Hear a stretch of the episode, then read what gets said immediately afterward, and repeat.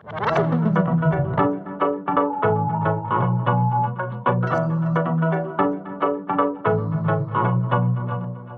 und herzlich willkommen zu der nächsten Folge HWZ On Air, Stefan und Stefan. Mein Name ist Lea Bischof und wir diskutieren auch heute wieder mit dem Stefan Eckenberger. Er ist Leiter vom Center for Communications an der HWZ und dem Stefan Vogler, er ist Studiengangsleiter vom CAS Marketing Communications und vom neuen CAS Media Planning an der HWZ. Unser heutiges Thema ist eins, das bewegt, SEO-Kommunikation. Warum sage ich jetzt, dass es bewegt? Weil wir haben eine Umfrage gemacht auf LinkedIn zu dem Thema und über 350 Personen haben teilgenommen. Wir haben gefragt, ob sich SEOs sollen äußern und 60 Prozent haben gesagt ja, nur 4 Prozent haben gesagt nein und 37 Prozent haben gesagt nicht zu jedem Thema. Welches aber ist das richtige Thema? Und wo soll das CEO lieber schweigen? Das werden wir noch unsere Experten fragen, aber zuerst einmal Stefan Eggenberger, SEO-Kommunikation. Können wir das mal definieren am Anfang? Was ist das und wie können wir sie einordnen? SEO-Kommunikation ist im Rahmen der gesamten Kommunikation von einer Organisation, von einer juristischen Person die persönliche, personifizierte, personale Kommunikation von der Leiterin, von der, vom Leiter von der Organisation, von der Institution, nach innen und nach außen. Jetzt Stefan Vogler, das hängt ja eng mit der Kultur auch von einem Unternehmen zusammen, die SEO-Kommunikation. Kannst du den Zusammenhang kurz aufzeigen? Ja, ein SEO ist oberste Botschafterin oder Botschafter vom Unternehmen. Sie oder er verkörpert das Unternehmen im wahrsten Sinne des Wortes. Ein CEO macht das Unternehmen sichtbar und erlebbar. Ein Unternehmen sollte ein CEO haben, wo zur Unternehmenskultur passt und sie glaubwürdig lebt und vorlebt. Die Menschen vertrauen lieber Menschen als anonymen Unternehmen. Das lässt sich in der Politik übrigens sehr gut sehen, Staatspräsidentinnen und Staatspräsidenten, das wissen wir, oder, ähm, wo keine Haltung an den Tag legen, wo Wischiwaschi-Kommunikation betreiben, die verunsichern das Volk eigentlich. Und die Aufgabe ja von einem CEO ist es auch, Sicherheit zu vermitteln, zu wissen, wo steht der, dass er Haltung bezieht, Rückgrat beweist und damit das Unternehmen eben auch perfekt repräsentiert. Jetzt wird die Haltung gefordert, du hast es gerade gesagt auch zu politischen und zu gesellschaftlichen Themen. 37 Prozent haben in unserer Umfrage gesagt, nicht zu jedem Thema sich äußern. Stefan Eggenberger, wenn soll sich jetzt ein CEO äußern und wenn vielleicht auch eher nicht? Grundsätzlich möchte ich noch vorschieben, dass Haltung schon vor ein Thema war. Haltung heisst nämlich Grundeinstellung. Grundeinstellung, wo das Denken und das Handeln, das Tun oder das Lassen von der jeweiligen Person oder Institution beeinflusst. Das ist nicht gerade jetzt ein neues Thema, dass plötzlich Haltung soll gezeigt werden. Haltung hat man zu haben. Sonst muss man noch nicht CEO werden oder wählen sein, wenn man keine Haltung hat. Das ist schon mal die Voraussetzung. Und Haltung zeigen im Sinn von sich artikulieren und Themen bespielen wo eingreifen auf den alten dialektischen Ansatz zurück. SIOs äußern sich immer dann zu einem Thema, Komma, wenn. Das klingt jetzt knochentrocken, aber dann kannst du die notwendigen Bedingungen aufstellen. Du kannst sagen, wenn es zum Beispiel mit der Branche zu tun hat, wenn es mit dem Kerngeschäft zu tun hat, wenn es von geopolitischer Bedeutung ist. Und dann kannst du zusammen miteinander im Dialog mal festlegen, unter welchen Aspekten und unter welchen Vorstellungen wir uns äußern. Wieso haben wir ein Jekami? Wir haben einfach irgendwo Pseudo- äh, Aktualität, die dann bespielt wird und das kann es nicht sein. Ich tue gerne ähm, ergänzen und vielleicht auch auf ein äh, Problem oder allenfalls auf eine Gefahr äh, hinweisen. Oder? Zurückhaltung oder mindestens Vorsicht ist bei diesen Themen geboten, die eben absolut keinen Bezug weder zu der Tätigkeit noch zu den Stakeholder von dem Unternehmen gegeben ist. Übrigens gilt das äh, nicht nur bei offiziellen, geplanten oder spontanen Auftritten bzw. Botschaften zu vermitteln, sondern auch für die, die im persönlichen, aber nicht privaten Rahmen erzählt werden. Wenn ich ein CEO bin, wo bekannt ist in der Öffentlichkeit, quasi eine Person der Öffentlichkeit, dann muss ich mir bewusst sein, dass ich immer wirke, eben auch allenfalls in einem persönlicheren Umfeld, solange es nicht privat ist. Auch dann muss ich Haltung beweisen, Haltung zeigen, weil auch dann repräsentiere ich das Unternehmen. Du hast jetzt gerade Gefahren angesprochen, Stefan Eggenberger. Es ist ja auch, ich würde jetzt nicht gerade sagen Minenfeld, aber es ist schon aktuell eine sehr große Cancel Culture, das ist ja auch ein Thema, wo, wo groß ist aktuell. Es wird wirklich auf jedes Wort geachtet. Wo siehst du noch Gefahren? Ich sehe Gefahr bei der Glaubwürdigkeit. Ganz einfach bei der Credibility, dass, dass das stimmt. Ich meine, der persönliche Auftritt kann auch authentisch sein, er kann echt sein, aber er muss im Kontext eben stimmen. Und da sind wir bei dem, was der Stefan Vogel gesagt hat. In welchem Kerngeschäft sind wir unterwegs? In welcher Branche sind wir unterwegs? Was machen wir? Und, und dann ist bei eigentlich schon vorher bei Corporate Social Responsibility oder es tönt es jetzt vielleicht irritierend gerade im Moment, oder beim Sponsoring, haben wir sich da vorher schon gefragt, passt das zu uns? Macht das Sinn, wenn wir uns äußern? Und hat es einen Grund, dass wir auch zu dem Thema eine, eine Stimme haben sollen. Weil einfach nur sagen, man muss Haltung zeigen, dann muss man nur sagen, dann muss man zu allem Haltung zeigen.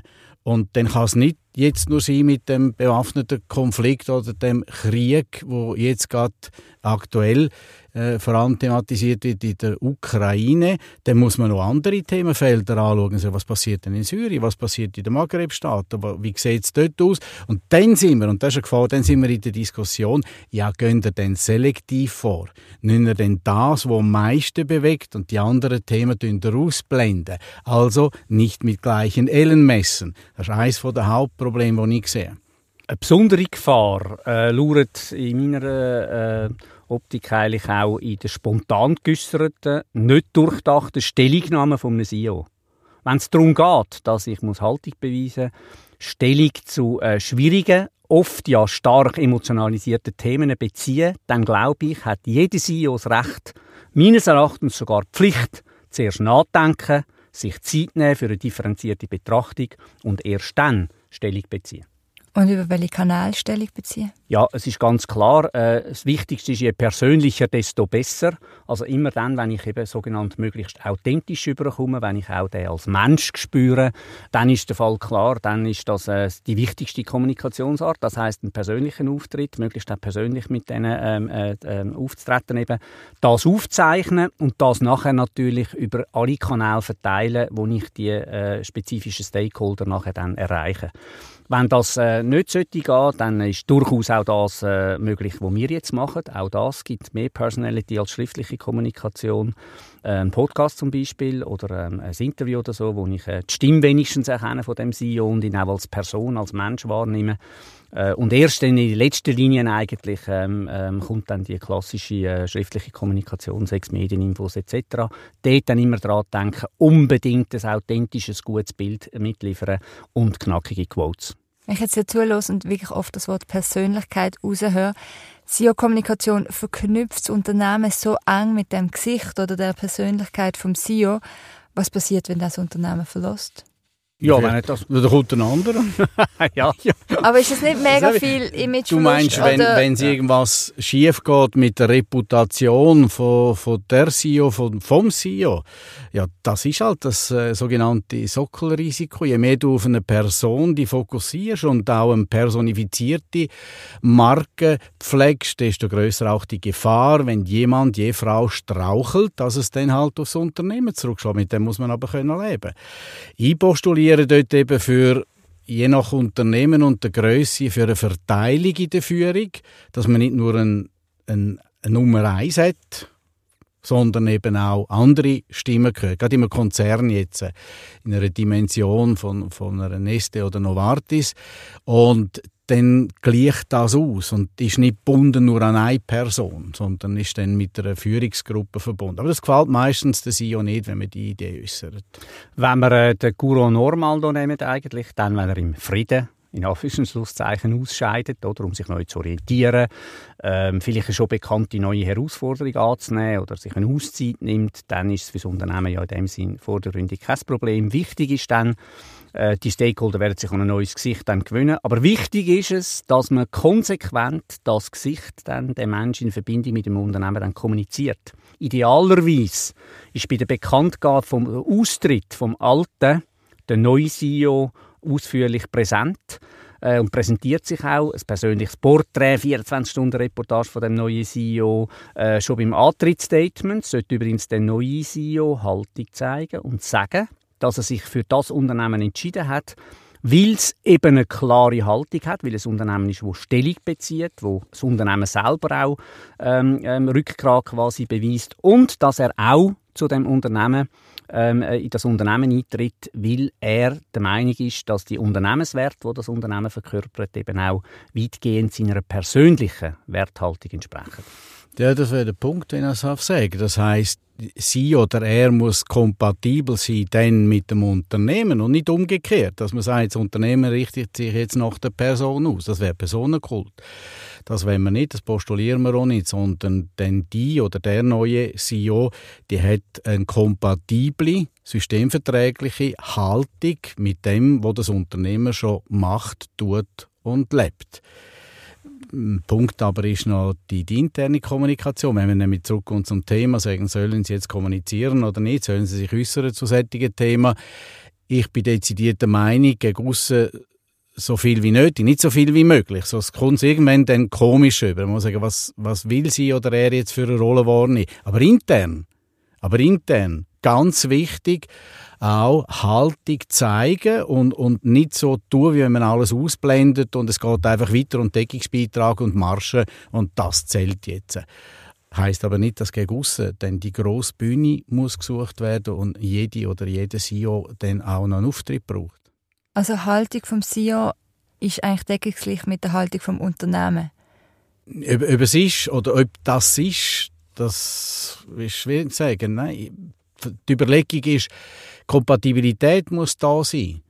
Weil, weil sonst richten wir uns nach der Person aus. Und das kann es nicht sein. Eine Person kann den Drive geben, wie bei einem, einem sportlichen Engagement, bei einer Mannschaft, kann den, den Enthusiasmus steigern, kann eine Ausrichtung geben. Aber es muss auch ohne die Person funktionieren. Und das bedeutet, in sich selber braucht das Unternehmen eine Stabilität, gemeinsame Werte, gemeinsame Ausrichtung. Sie muss einen minimalen Kompass haben für das, was sie machen. Und der Kompass muss funktionieren, ob sie oder er jetzt da ist. Aber ist es nicht wichtiger, dass man nach außen die Haltung vom Unternehmen wirklich kennt, als die Haltung vom CEO, Stefan Vogler? Es ist eben, wenn es glaubwürdig soll überkommen, dann muss das zumindest aufeinander abgestimmt sein. Das muss, ich, kann, ich kann doch als, äh, als CEO äh, nicht äh, den Wert von einem Unternehmen oder eine Haltung von einem Unternehmen vertreten, wenn die diametral entgegengesetzt dem ist, was ich persönlich äh, für eine Haltung habe, für eine Einstellung habe und wie es ja schön heißt, Wert, Bindestrich, Haltung. Heißt, die kann ich eigentlich nicht verlassen. Eine Werthaltung ist nicht verhandelbar. Das heißt mit anderen Worten nochmal genau das, was der ähm, Stefan Eckenberger vorher schon gesagt hat. Es ist wichtig, dass zumindest die persönliche Werthaltung mit dem Unternehmenswert einigermaßen übereinstimmt. Das muss nicht deckungsgleich sein. Das haben die Menschen übrigens auch Verständnis dafür. Man kann es einmal adressieren und sagen, ja, ich persönlich sehe das jetzt so und so. Das ist völlig okay. Aber ich sage es nochmal, grundsätzlich gesehen, denken wir nochmal daran, Werthaltungen sind nicht verhandelbar. Das muss vorher schon geklärt werden im Recruiting. Ist meine persönliche Werthaltung kompatibel mit dem Wert, den ich für das Unternehmen muss und soll repräsentieren? Zum Schluss möchte ich von euch noch ein paar Tipps. Nehmen wir ein Unternehmen, wo bis jetzt selten oder gar keine SEO-Kommunikation gemacht hat, sich nicht wirklich darum gekümmert hat. Wie kann man eine SEO-Kommunikation aufbauen? Stefan Eggenberger, was sind die ersten drei Schritte, die man vornehmen muss? Dann geht man funktional vor, aus meiner Sicht. Auf die Gefahr hin, dass es weniger attraktiv wird schlicht und ergreifend einfach mal den Ist-Zustand feststellen. Was ist denn bis jetzt gemacht worden? Welche Kanäle haben wir? Welche Tools haben wir? Was wird genutzt? Gibt es das Townhall-Meeting? Gibt es irgendwelche Formate, die bespielt werden? Um Gottes Willen nicht reinschiessen und dann sagen, erstens, zweitens, drittens, intern, extern und so weiter. Nein, sondern wirklich solide Arbeit. Was ist das Ziel? Bei wem wollen wir was erreichen? wo einbettet in der Gesamtkommunikation soll SEO-Kommunikation stattfinden, welche Akzente werden mit der SEO-Kommunikation festgelegt und dann haben wir die drei Schritte, wenn du willst, auf drei Schritte festlegen, ist erstens Situation, Ist-Situation, analysieren. Zweitens, das Gesamtziel der Unternehmenskommunikation definieren, wenn das noch nicht der Fall ist. Und der dritte Schritt ist nachher, was soll die Wirkung von der SEO-Kommunikation. Und dann viel später kommen Kanäle, Tools, Auftritt, Frequenz, Intervall und auch dementsprechend Themen. Ein wichtiger Tipp, ähm, äh, es noch gibt für die SEO-Kommunikation, ist, dass sie äh, vor allem dann, wenn jetzt ein Unternehmen neu jetzt anfängt, quasi Stellung beziehen oder so, dass sie auf die Vielfalt von verschiedenen Haltungen hinweisen, auch von den eigenen Mitarbeitern allenfalls im Unternehmen. Und dass sie Respekt davor zeigen. Eine Haltung kann auf Widerstand stoßen. Deshalb muss ein CEO Dialogbereitschaft signalisieren, einfache Feedbackmöglichkeiten anbieten. Wir wissen, wer direkt Feedback gibt, tut es nicht öffentlich. Und es gibt ähm, ähm, der CEO und der Stakeholder die Möglichkeit, seine Haltung vertieft zu reflektieren, allenfalls zu diskutieren, weil es völlig klar ist, es wird nie so sein, wenn ein, ein äh, CEO eben Haltung zeigt, wenn ein Unternehmen ähm, Haltung zeigt, dass sie alle mit dem werden einverstanden sein. Wichtig ist einfach, dass mit denen, die gar nicht einverstanden sind, dass man da in Dialekten Dialog geht, dass man eben so Feedbackmöglichkeiten direkt anbietet. Und gilt das jetzt, wo ihr gesagt habt, die Tipps für alle Branchen oder ist da gibt so branchenspezifische Unterschiede? Also an erster Stelle stehen CEOs von börsenkotierten Unternehmen oder grossen Staatsbetrieben zum Beispiel. Dort zählen natürlich auch die VR-Präsidentinnen und Präsidenten, allenfalls auch der CFO dazu. Auch für Familienunternehmen, wo der CEO aus der eigenen Familie noch stammt, ist CEO-Kommunikation besonders wichtig. Insbesondere natürlich dann, wenn er gleich heißt wie das Unternehmen. Das heißt, wenn seine persönliche CEO-Marke quasi der äh, vom eigenen ähm, Unternehmen in dem Sinne entspricht. Und dann eben sind es vor allem die Branchen, die besonders äh, Vertrauensgeschäft betreiben, Banken, Pharma, Medtech, Airlines und so weiter.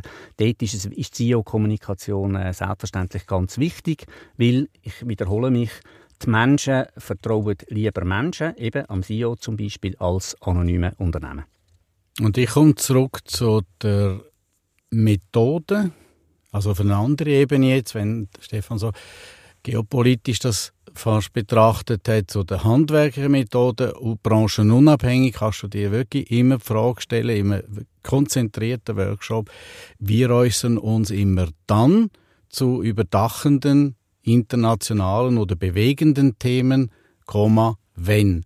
Und dann fangst du an, den Katalog aufzustellen. Man sagt dem notwendige Bedingungen.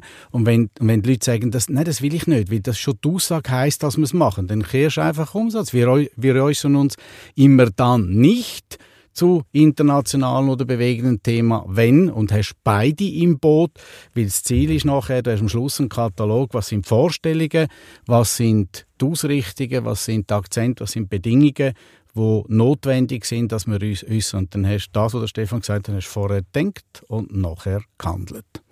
Stefan, Stefan, danke schön vielmals. Danke schön vielmals für diesen Podcast. Danke schön für die letzten eineinhalb Jahre. Für mich ist es eigentlich der letzte Stefan und Stefan Podcast. Ich werde aber selbstverständlich weiter als Hörerin dabei sein, weil ihr zwei macht weiter. Und ich freue mich darauf. Danke schön vielmals, dass ihr da sind. Danke, Lea. Danke dir für die Zusammenarbeit, Lea. Und auf Wiederhören miteinander. Und auch die miteinander. Música